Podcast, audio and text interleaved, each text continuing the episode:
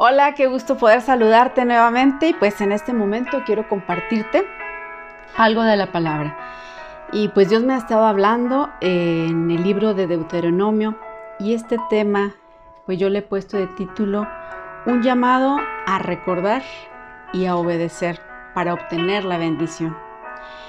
Y bueno, eh, te voy a leer literalmente lo que dice la palabra en Deuteronomio capítulo 8, en el nombre del Padre, del Hijo y del Espíritu Santo. Vamos a leer, dice, asegúrate de obedecer todos los mandatos que te entrego hoy. Entonces vivirás y te multiplicarás y entrarás en la tierra que el Señor juró dar a tus antepasados y la poseerás. ¿Cuántas veces mujeres tenemos una petición ante el Señor y hemos estado orando una y otra vez y a lo mejor ya llevamos un lapso grande de tiempo pidiéndole por algo y no tienes aquello, no hay respuesta de Dios y de repente esos silencios que se le dice silencios de Dios, pues nos pueden tener afligidas, desesperadas, eh, tal vez estés pasando por enfermedad o tal vez sea por un hijo que estés o por tu esposo que estés batallando. Y te digo, en ese tiempo de desierto, en ese tiempo de en donde no escuchamos la voz de Dios, eh, lo que nos pide el Señor aquí a través de su palabra es que seamos obedientes. Dice, asegúrate de obedecer. Este es el primer punto que no debemos de pasar de largo, mujeres. Tenemos que obedecer a Dios a pesar de que no conteste nuestras peticiones. Ahorita vamos a seguir viendo cómo es que eh, o por qué a veces no nos contesta o por qué pasamos esos lapsos de tiempo eh, de aflicción.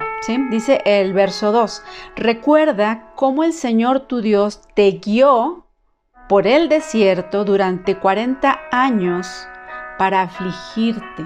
Te puso a prueba para revelar tu carácter y averiguar si en verdad obedecería sus mandatos.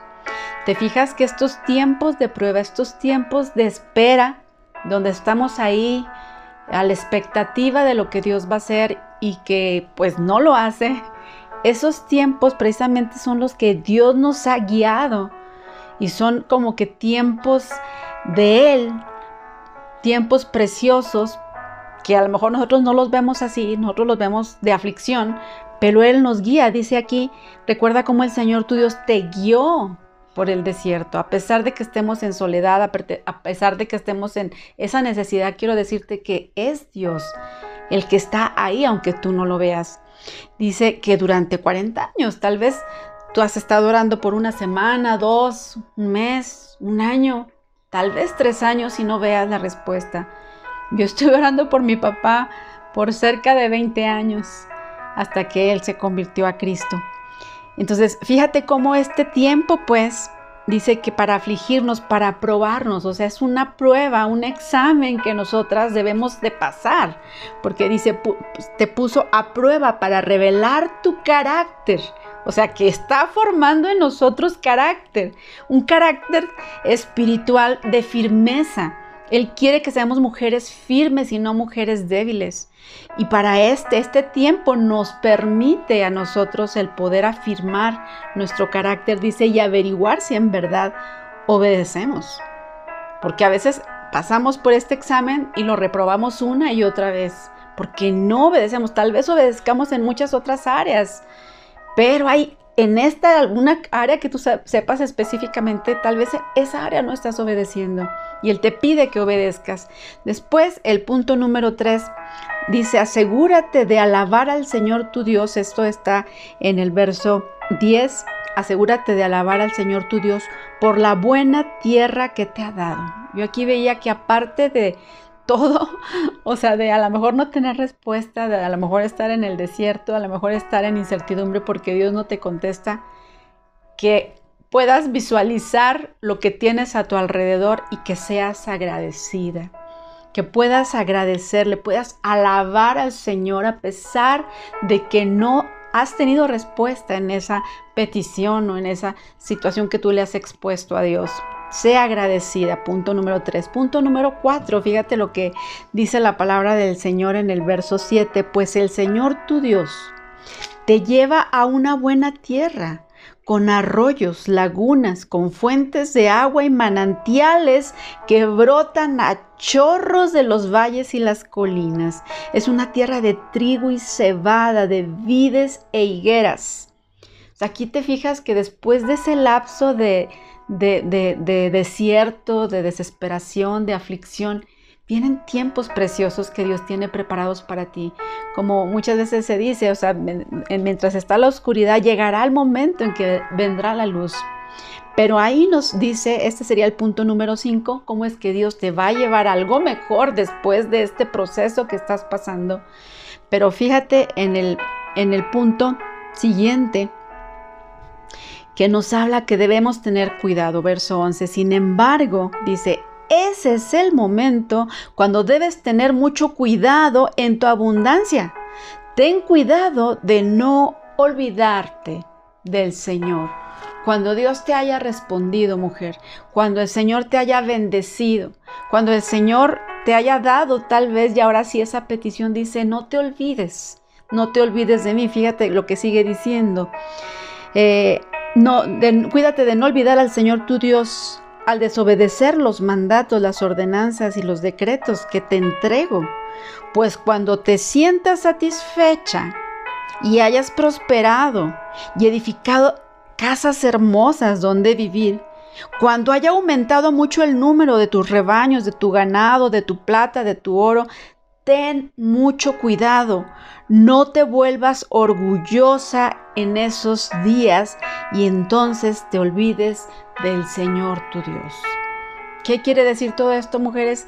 Que a pesar de todo, o sea, de que ya Dios te dé la respuesta, de que tengas abundancia, de que te hayas acostumbrado ya a lo bueno, porque puedes estar pasando ya por esa situación ya mejorada. Dice, no te olvides el Señor tu Dios. Y para terminar el punto número 6 que yo veía aquí, eh, nos habla en el verso 17. Dice, todo esto lo hizo, todo este trayecto que Dios te ha traído, todo este tiempo que has estado tú, a lo mejor en aflicción, a lo mejor pueden ser, te digo, bastante tiempo o un poco de tiempo, dice, todo esto lo hizo para que nunca se te ocurriera pensar. He conseguido todo esto con mis propias fuerzas y energía.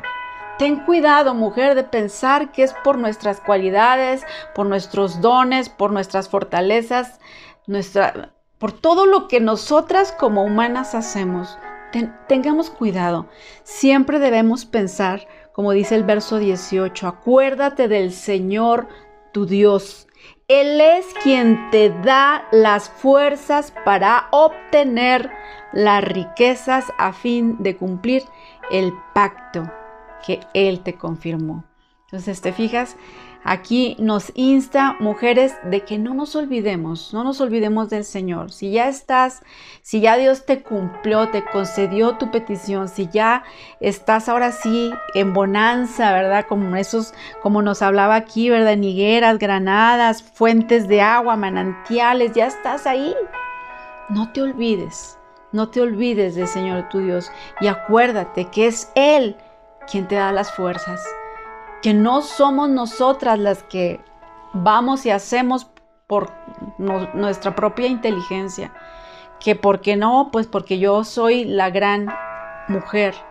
Olvídate de esto, quita ese orgullo y que podamos ser humildes de reconocer que es Dios el que nos da, el que nos pone en títulos, el que nos pone a lo mejor ya ahí en, eh, en una buena situación y mujer, pues esto es lo que yo quería compartirte, que es un llamado a recordar, ¿verdad? Que debemos obedecerle y no olvidarnos, no olvidarnos de Él eh, aún ya en la bonanza.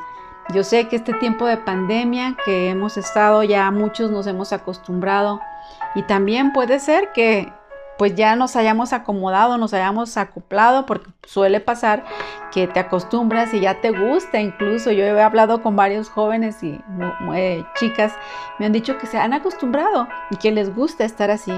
No sea que en este tiempo también de paciencia o de bonanza o de, eh, de estar más relajados, nos olvidemos del Señor. Que siempre recordemos que todo este trayecto por el que nosotros caminamos en el sendero de la vida, es Él el que nos guía, el que nos dirige y es Él el que nos da la fortaleza, la fuerza para poder seguir adelante y para triunfar y para tener la victoria. Son sus victorias en el nombre de Jesús. Entonces yo te bendigo mujer y te animo a que sigas adelante, que no te olvides, que obedezcas, que seas agradecida, como te decía, sea agradecida y cuidado de que el orgullo llene tu cabeza. Y bueno, vamos a terminar y quiero hacer una oración por ti. Padre, en el nombre de Jesús, si hay una mujer aquí en este momento que está pasando por una situación difícil, una situación que no haya la, la puerta, que no haya la luz, Padre, en el nombre de Jesús. En este momento, Espíritu Santo, yo te pido que tú le toques ahí donde está, que abras caminos, Señor, donde ella no los ve, que abras puertas, Señor, donde hay cerrojos. Padre, en el nombre de Jesús. Trae bendición para cada una de las mujeres que están escuchando y ayúdales en su necesidad, en su petición. En esta hora te entrego, Señor, cada caso de cada mujer, cada desierto, cada día que cada una estemos pasando, estemos viviendo.